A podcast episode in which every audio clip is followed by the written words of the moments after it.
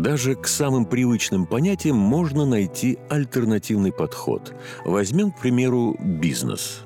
Оказалось, если немного поменять идеи, которые этот бизнес распространяет, и наделить другими смыслами, получится то, что называют социальным предпринимательством – в следующих выпусках мы поговорим с людьми, которые ежедневно решают проблемы общества, не предавая своих ценностей. Они не благотворители, но и не акулы капитализма. Просто для изменения окружающей социальной среды они используют собственный бизнес, то дело, которое способно принести прибыль и одновременно изменить мир к лучшему – мы посетили пять городов, нашли тех, кто сумел найти баланс между благотворительностью и бизнесом и записали их истории.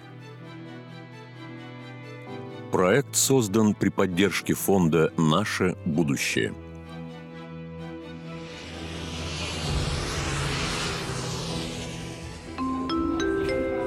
Для начала рассказа переместимся в один из самых дальних городов страны – Петропавловск-Камчатский, где наш герой Александр Мещанкин занимается социальным туризмом, предлагая доступные услуги проживания, а также экскурсии и туры по Камчатке студентам, пенсионерам и гостям с особыми возможностями здоровья. Главное убеждение Александра – Хороший отдых и незабываемые впечатления не должны зависеть от количества денег.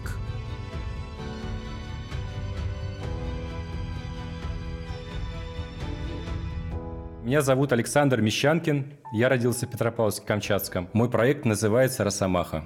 Это проект о социальном туризме. Цель моего проекта – это сделать людей счастливыми путешествия по Камчатке – Проект «Росомаха» – это один из наших самых удачных проектов. Юлия Жигулина, исполнительный директор фонда «Наше будущее». Александр Мещанкин, лидер этого проекта, он действительно лидер во всех отношениях, а поскольку он стремится сделать э, достояние своего края доступным для различных целевых групп, которым даже не под силам и э, с точки зрения финансов э, невозможно долететь и посмотреть на эти красоты. Евгений Рахновский, заместитель исполнительного директора Фонда региональных социальных программ «Наше будущее». Любой предприниматель, который действительно растет и желает помогать тому обществу, где он живет, он может дополнительно внедрять социальные аспекты в действующий свой бизнес. Прежде чем познакомить нас с проектом, Александр Мещанкин вспомнил, как он рос на Камчатке – поделился любимой легендой о ее происхождении и рассказал, кого боятся встретить туристы в походе и почему загадочный и неприступный полуостров так притягивает к себе людей со всего мира. Значит, существует множество легенд о возникновении полуострова. Мне нравится легенда про ворона Кутха, Куткиняку еще его называют. Летел ворон через океан, устал, а отдохнуть негде – нырнул в пучину и достал камень. Сел, отдохнул, огляделся. Большую землю я достал, однако. Одел лыжи и пошел на север. Как оставлял следы от лыж, так и образовывались долины и хребты.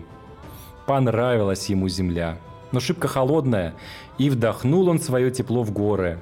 Образовались вулканы, потекла лава, снег растаял, потекли реки. Землю животными и птицами – реки рыбой. Одинокой показалась ему эта земля, и поселил он в нее людей. Однажды он увидел в селении Айю, молодую девушку, обернулся шаманом и ушел жить к людям.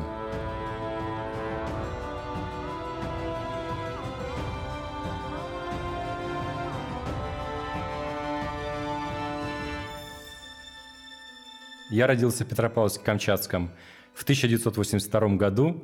Наверняка вы в своем детстве не строили пещеры из снега. Только если вы не живете там, где снега выпадает до второго этажа или третьего, и иногда вам э, не удается открывать дверь, чтобы выйти на улицу, и кто-то из соседей вылазит через окно и откапывает вас.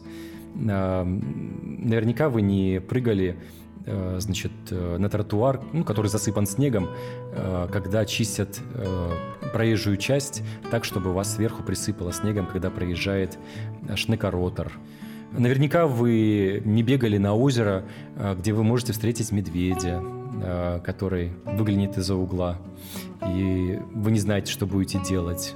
Все ребята, которые жили без компьютеров, это делали, ходили в походы, Э, бегали на речки, на озера, собирали грибы, ягоды, встречали медведей. Ну, это была обычная жизнь для детей в, в то время. А Камчатка глазами ребенка – это походы с отцом, поездки э, на речку, в рейды по ловле браконьеров. Помню себя, если говорить про природу, это походы с бабушкой на речку.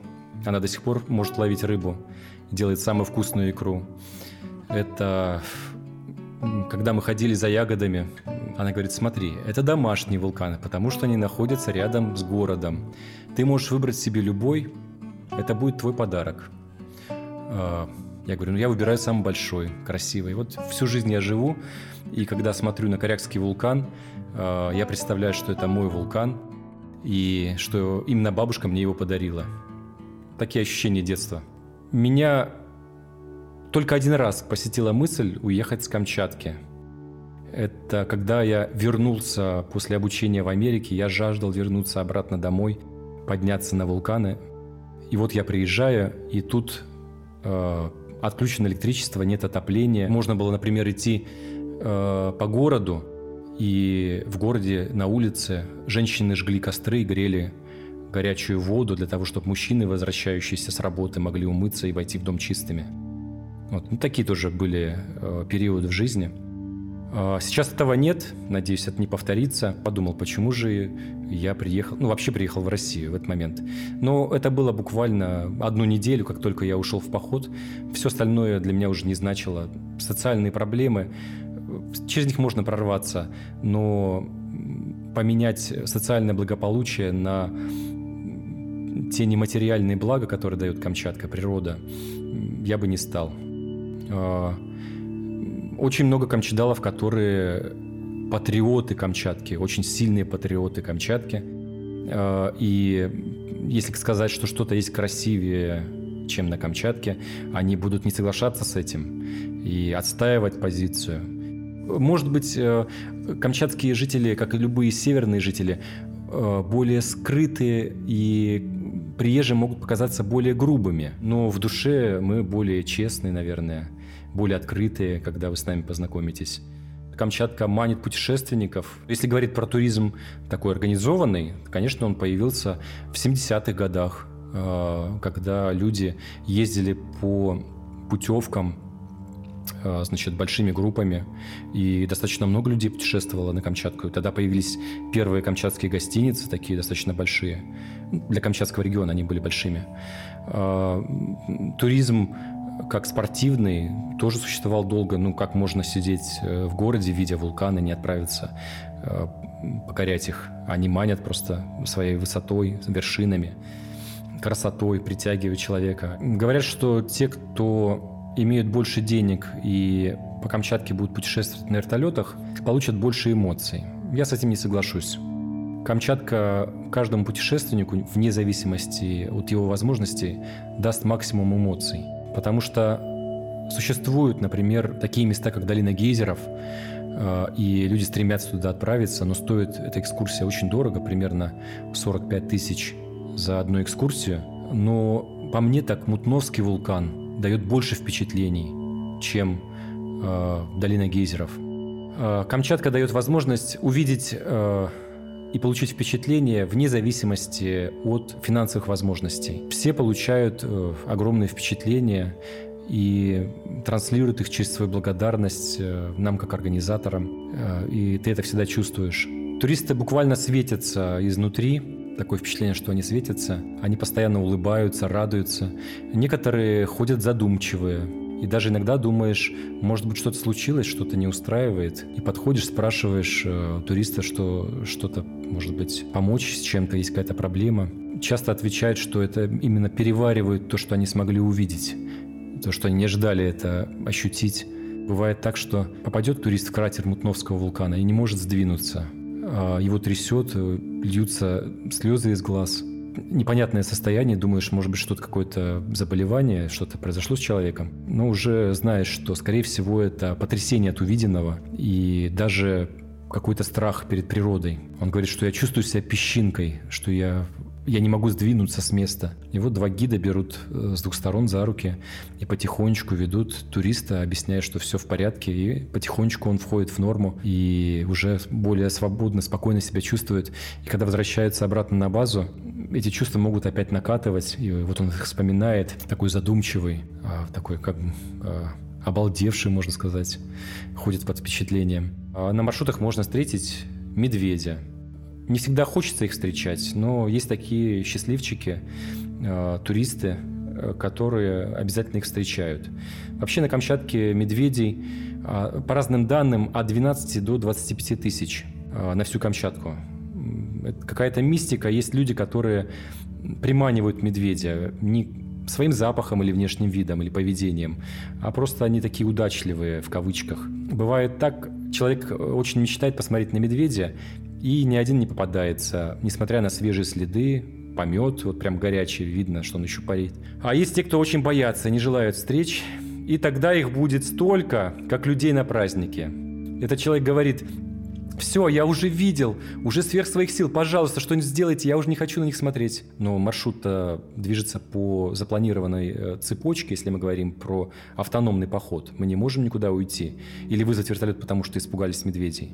И После того, как этот человек скажет такие слова, медведи становятся все больше, встречи становятся все ближе. Камчатка сама знает, что показать и сколько. А, для кого-то бывает жадной, а, то ли туман, и вы видите под ногами только одни камни, или постоянные дожди и сильный ветер, нельзя подняться на вулкан. С детства я всегда восхищался Камчаткой, всегда считал, что это самое красивое, что может быть, потому что другого красивого я ничего не видел. И мне всегда хотелось и сейчас хочется показать ту красоту, которой я восхищаюсь. Работая преподавателем, Александр Мещанкин выяснил, что Камчатку мечтают посетить многие студенты и молодые ученые. Причем не как туристы, а как исследователи. Посчитав расходы и вероятные доходы, Мещанкин в 2009 году решил построить гостевой дом для приема студентов и ученых. К выбору места подошел нестандартно, но прагматично, выбрав участок прямо около аэропорта. Гостям не нужно ехать в город, а о прибытии очередного самолета с туристами Александр узнавал не из онлайн-табло, а собственными глазами, в виде заходящей на посадку лайнер –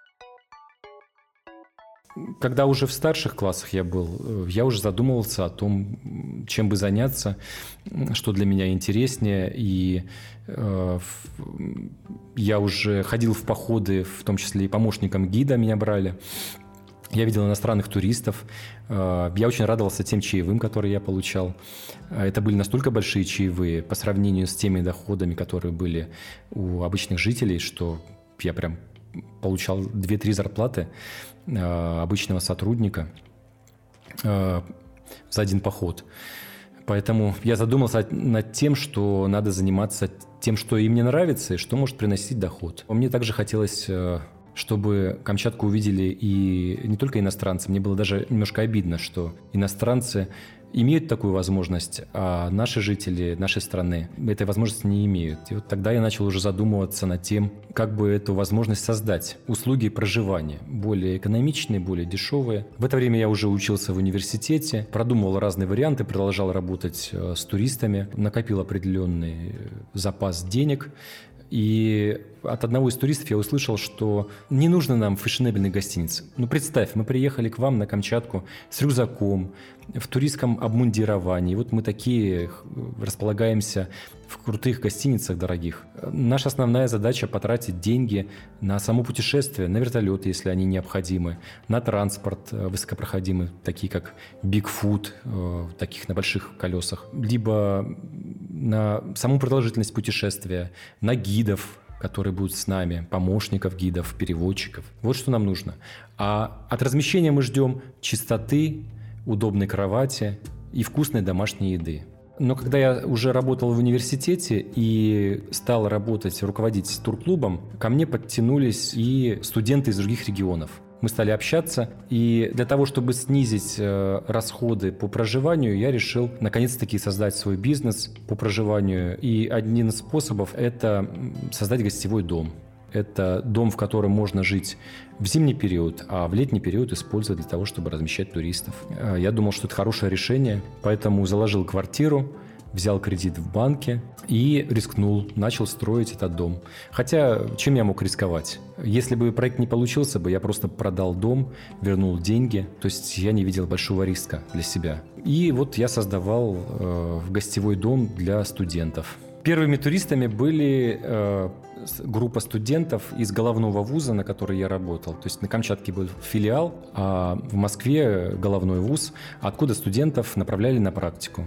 Э, оплачивало за это все государство, и студенты, которые учились э, на бюджете, имели возможность путешествовать по России, знакомиться с разными регионами. Специализация у них была туризм, и вот они отправлялись своим научным руководителем на практику. Для них это была уникальная возможность. Один даже из студентов дважды поехал на такую практику, напросился. На этом опыте я почувствовал, что есть спрос на эти услуги. Собственно, выставив эту услугу на букинге, быстро находил уже клиентов для размещения туристов на базе. Также стал быстро находить дополнительные услуги экскурсионные или помочь им организовать транспорт.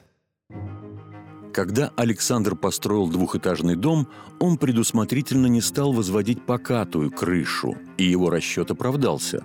Спрос очень скоро стал превышать предложение, и Александр решил оборудовать третий этаж – на этом этапе и произошло знакомство Александра с фондом «Наше будущее», где он не только победил в конкурсе на беспроцентный заем, но и познакомился с социальным предпринимательством.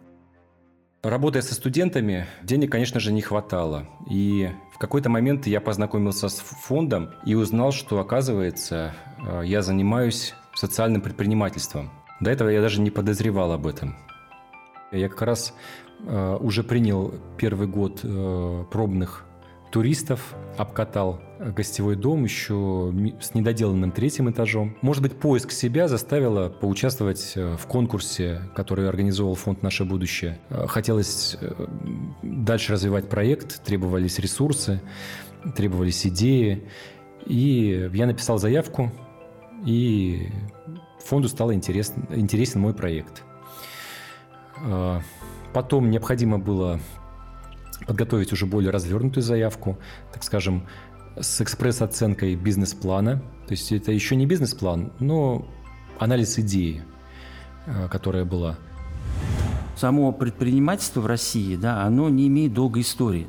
Да, если вы вспомните там 30 лет назад, то вообще само предпринимательство, оно практически не регулировалось. Да, а те предприниматели, которые а, пытались заниматься, скажем так, предпринимательством могли, в общем-то, очень легко получить наказание, вплоть до уголовной ответственности. Да? И вот эта 30-летняя история, вот, скажем так, вот этого движения, и то, что вот в текущий момент мы уже пришли не просто к понятию малого и среднего бизнеса, да, предпринимательства, а уже включаем, скажем так, такие социальные аспекты, которые э, в рамках деятельности социальных предпринимателей решают, скажем так, наболевшие э, вопросы, да, социальные вопросы нашего общества. Может быть спорт, культура, это много, могут быть социально незащищенные, многодетные матери, инвалиды. Да, это может быть а, экологические проекты, те, которые в рамках, скажем так, нашей страны можно реализовать предпринимателями. Но, в принципе, могу сказать, что в любой отрасли, если ее правильно разобрать и правильно системно промоделировать, можно найти и сделать проекты социальных предпринимателей. Деятельность фонда, но она, собственно, сконцентрирована и сформулирована в нашей миссии. Нам нужно катализировать э, все процессы, которые связаны с развитием социального предпринимательства в России. Мы являемся пионерами в этом направлении. И, собственно, то, что сейчас происходит э, у нас на глазах с темой социального предпринимательства, это заслуги фонда «Наше будущее». Поскольку начали мы в непаханном поле, э, было даже недоверие к тому, что мы сможем найти социальных предпринимателей, но наш конкурсный механизм с беспроцентными займами, наш основной локомотивный продукт, собственно, позволил и начал уже формировать новую сферу экономики, такую как социальное предпринимательство. Если рассматривать поддержку фонда и что она мне дала, то надо разделить ее на две части. Да, конечно же, финансовая часть – это очень важно. В тот период, это 2011 год, получить э, беспроцентный заем полтора миллиона – это возможность довести с дешевым займом, э, довести до ума гостевой дом, э, создать все условия, то, как я хотел это сделать, докупить Э, дополнительное снаряжение для организации походов. Это было очень важно. С позиции других предпринимателей этот проект, э, мой проект, больше похож был на благотворительность. Потом это стало даже очень прибыльно. Я поверил в это и не прогадал. И поддержка фонда позволила мне проще войти в этот бизнес, потому что с заемными средствами, с большими, дорогими заемными средствами, это бы сделать было невозможно. Но еще и другое, то, что дал фонд, это осознание себя как социальным предпринимателем. Я увидел, что я кому-то нужен своими идеями, потому что обычные предприниматели, в том числе от туризма, в этом плане смотрели бы на меня как э, того, кто работает в низкоценовом сегменте, в не очень интересном сегменте с позиции предпринимателя.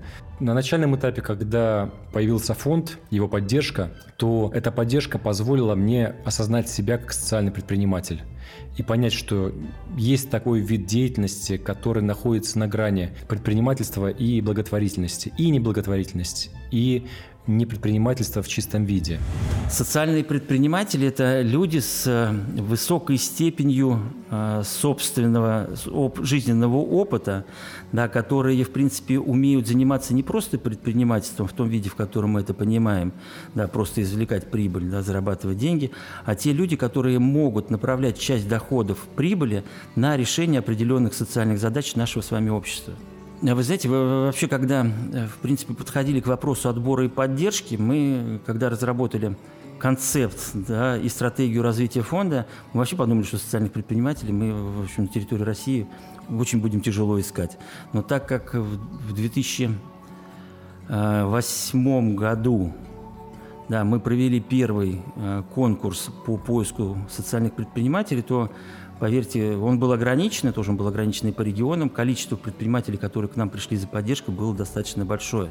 И когда мы начали разбирать непосредственно э, сам проект, анализировать сам бизнес-план, да, то социальное воздействие, которое проект будет нести, нам стало понятно, что социальных предпринимателей, которые в настоящий момент себя к этой категории не относят, их очень много.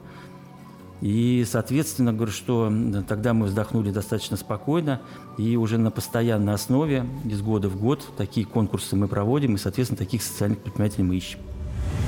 Если сравнивать начало нашей деятельности, нам еще приходилось убеждать этих предпринимателей, что они являются социальными. Теперь, соответственно, приходя к нам на конкурс, они уже понимают, что они социальные предприниматели, и более того, уже в законодательстве определены критерии, но они на самом деле несколько сужают тот подход, с которым мы начали свою деятельность, потому что мы рассматривали любое решение острой социальной проблемы как э, начало деятельности деятельности социального предпринимателя.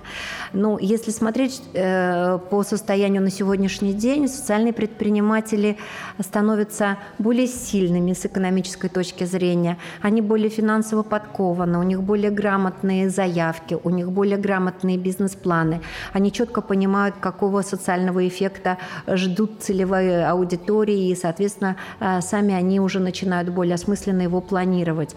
Поэтому как бы информационно и они, наверное, более подкованы да, в этом плане, и с ними работать гораздо легче. И уже нет таких обид, как были раньше, когда по какой-то причине мы отказывали в предоставлении займа. Теперь они понимают, что им нужно свои заявки дорабатывать, понимают, в каком направлении двигаться, и, в общем-то, все очень стараются ну, соответствовать и требованиям времени, и требованиям фонда «Наше будущее». Я не верил в то, что ко мне кто-то приедет Э, из фонда, что они обратили на мой проект внимание и готовы потратить э, средства и время для того, чтобы приехать и посмотреть мой проект. мне казалось, что это сон. Они приезжали от фонда, чтобы посмотреть, э, куда будут расходоваться средства, как выглядит сам объект, где он расположен. Вот, я все им показал. При этом присутствовал шаман. Он, как всегда, играл на варгане. Вот, видимо, создавал хорошую ауру для того, чтобы я им понравился. Наверное, фонд дал мне займ, потому что я красивый. Потому что так сложились звезды. Я не знаю почему. Может, потому что шаман шаманил. А, может быть, потому что... Скорее всего, потому что фонд увидел, что мой проект важен для них и представляет пример социального предпринимательства. И мы всегда очень внимательно отсматриваем на уровне заявок, на уровне бизнес-планов, которые пишут предприниматели, а, чтобы а, та экономическая модель, которая зафиксирована и прописана, имела положительный финансовый результат. У нас э, нет задачи да, делать людей несчастливыми. У нас задача, чтобы все предприниматели, которые сотрудничают с фондом, имели возможность при планировании да, достигать тех а, результатов, которые, в принципе, они хотели бы достичь. По мере того, как развивался проект, оказалось, что не только студенты хотят увидеть Камчатку. В России есть целый класс активных пенсионеров, которые путешествуют по всей стране, и одна из их целей – покорить полуостров. Ускользнуть от таких активистов проект не мог, и они сразу начали писать Александру с желанием приобрести тур по доступной цене. Какой-то период э, когда уже я стал организовывать и специализированные туры для студентов, ко мне начали стучаться и пенсионеры. Они говорили, а мы что, не социальные туристы, мы тоже хотим на Камчатку. Для меня, конечно, это было удивление, то, что пенсионеры настолько активны, имеют средства для путешествия и готовы работать через интернет. Отсюда появились э, несложные э, маршруты, экскурсионные, без ночевок в палатках. Это как раз то, что нужно пенсионерам, без рюкзаков, без ночевок в палатках. Сегодня такие туры являются наиболее востребованными для всех категорий туристов. Они хотят э, сейчас путешествовать без палаток. Для меня это уже обычно, но вам может показаться удивительным, что возраст не имеет значения для путешествий на Камчатке на вот тех маршрутах, которые мы делаем, они адаптированы абсолютно для всех. И часто бывает так, что даже люди серебряного возраста, к которым мы относим пенсионеров, могут идти более комфортно и быстрее, чем молодежь. Знаете, не имеет значения, э, пожилой ты человек или молодой. Самое главное, что у тебя в душе. И, насколько я вижу, природа дает энергию человеку, и он преображается. Это зависит от того желания, которое в них, чтобы добраться, увидеть интересную часть на маршруте. Либо это зависит просто от образа жизни. И часто я замечал, когда ну, семья приехала, там есть бабушка, есть э, мама, папа и ребенок. Бабушка настолько восторжена природой, настолько она получила энергии, что она идет впереди всех. А, у нее много сил. Она готова идти вперед.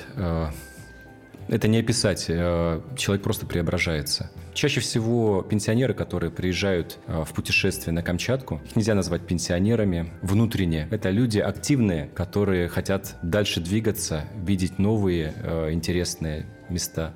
Мы сейчас э, сделаем тур э, на 7 дней. Он несложный, он предполагает ночевки на базе, значит тепло. Нет необходимости э, нести тяжелый рюкзак. Все питание мы берем каждый день с собой. И в течение 7 дней мы успеваем увидеть самые интересные места Южной Камчатки. Это кратер Мутновского вулкана, это морская прогулка в Авачинском заливе. Также можно отправиться к древнему вулкану Э, в Очкажец, горный массив Очкажец, и близко пообщаться с еврашками, с усликами. Э, они как пограничники стоят и требуют орешки, не пропускают никого. Можно отправиться на сплав или съездить на нерестовую реку, увидеть, как рыба идет на нерест. То есть ощутить Камчатку в самых ярких красках. Социальный туризм сегодня развивается достаточно активно. Э, в плане гостеприимства, э, создания хостелов, гостевых домов в разных регионах страны. Также и на Камчатке появляются хостелы. э, появляется больше гостевых домов разного уровня, в том числе эконом-класса. И меня это очень радует, потому что для людей с небольшим достатком, это и пенсионеры, и студенты, и для людей с достатком, которые хотят увидеть больше, э, появляются возможности для более экономичного проживания, для исполнения их мечт, э, достижения тех целей, которые они ставят в изучении нашей страны, наших регионов, труднодоступных территорий. Но это еще и важно и для самих территорий, потому что люди, которые приезжают, делятся своим опытом, э, а также приносят деньги для жителей этих территорий. Э, гостевые дома часто это семейный бизнес, как и многие малые бизнесы. И это дает возможность э, заниматься предпринимательством, э, приносить пользу другим и обеспечивать себя. Жизнь такая штука, что всегда хочется двигаться вперед, не останавливаться, но и жалко бросить то, что есть, оставить то, что есть, не хочется.